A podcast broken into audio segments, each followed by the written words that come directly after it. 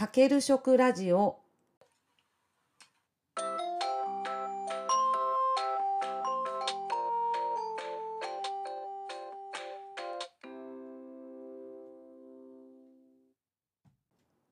皆さんこんにちは。大阪ホームクッキングの磯部由香です。このポッドキャストは30年間大学で食べ物に関する研究と教育に携わってきた元大学教授が食に関するさまざまな話題を一般の方に分かりやすく紹介するラジオ番組です。7月に入って急に暑くなってきましたね。もうすぐ土曜の牛の日です。この日にうなぎを食べようと予定している方も多いのではないでしょうか。日本は世界一のうなぎ好きの国で、うなぎの7割は日本人が食べているそうです。ということで、今回はうなぎの話を取り上げます。土曜の牛の日に実際にうなぎを食べるかどうかは別にして、この習慣を知らない大人はいないでしょう。お子さんは土曜日にうなぎを食べるの？牛の日なのになんでうなぎなの？と疑問に思ってるかもしれませんね。土曜というのは立春、立夏、立秋、立冬より前の約18日間のことを指します。牛というのは干支の十二支の中の牛のことで、12日周期で数えます。この2つが重なったのが土曜の牛の日で、今年の夏の土曜の牛の日は7月30日になります。日本では縄文時代の貝塚からうなぎの骨が見つかっているということで、かなり昔からうなぎを食べていたようです。奈良時代の万葉集には、大友のやかもちが、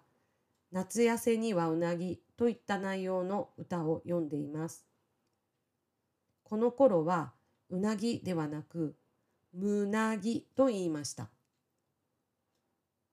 庶民が食べるようになったのは、室町時代の終わり頃からと言われています。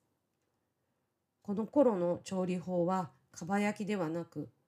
うなぎを開かずに丸ごと炙り、その後に切って味付けしていたようです。江戸時代になると、江戸に多くのかば焼き屋ができました。ただ、江戸時代の終わりに書かれた東土祭時記には、寒中牛の日、諸人うなぎを食すと書いてあり、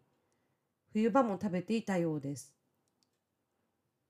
夏の土用の牛の日にうなぎを食べるようになったのは、蘭学者で発明家の平賀源内が宣伝文句としてうなぎ屋に提案したことがきっかけという説があります。ただ、これについての文献は全く残っていないそうで、真偽のほどは定かではありません。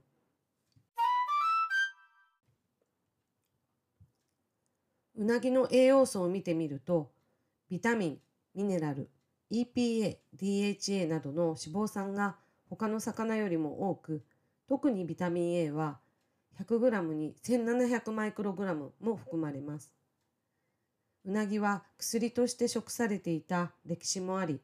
夏バテに効果的というのが定着したのでしょう。先日、日清食品が謎うなぎを限定で100食販売するということが話題になっていました。日清食品のカップヌードルに入っている謎肉をご存知でしょうか？あれはプラントベース、つまり植物である大豆のタンパク質で作った加工品です。今回発売される謎うなぎもプラントベースです。生地を白味噌、中間層、皮層の3層に分けることで、うなぎのかば焼きのふわっとした食感や身と皮の間にある脂身のとろっとした質感を再現しているということです。栄養価がどうなっているのかが気になるところです。非常に興味があるので申し込んでみようと思っていますが、倍率が高そうですね。私は三重県の津市で長年勤めていましたが、津には美味しいうなぎ屋さんがたくさんあります。平成17年には市民1人当たりのうなぎ消費量が全国1位になったこともあるそうです。うなぎは海と川を行き来する習性があるので、4つの川が海に流れ込むという津の環境がうなぎの生育に最適だったことが理由のようです。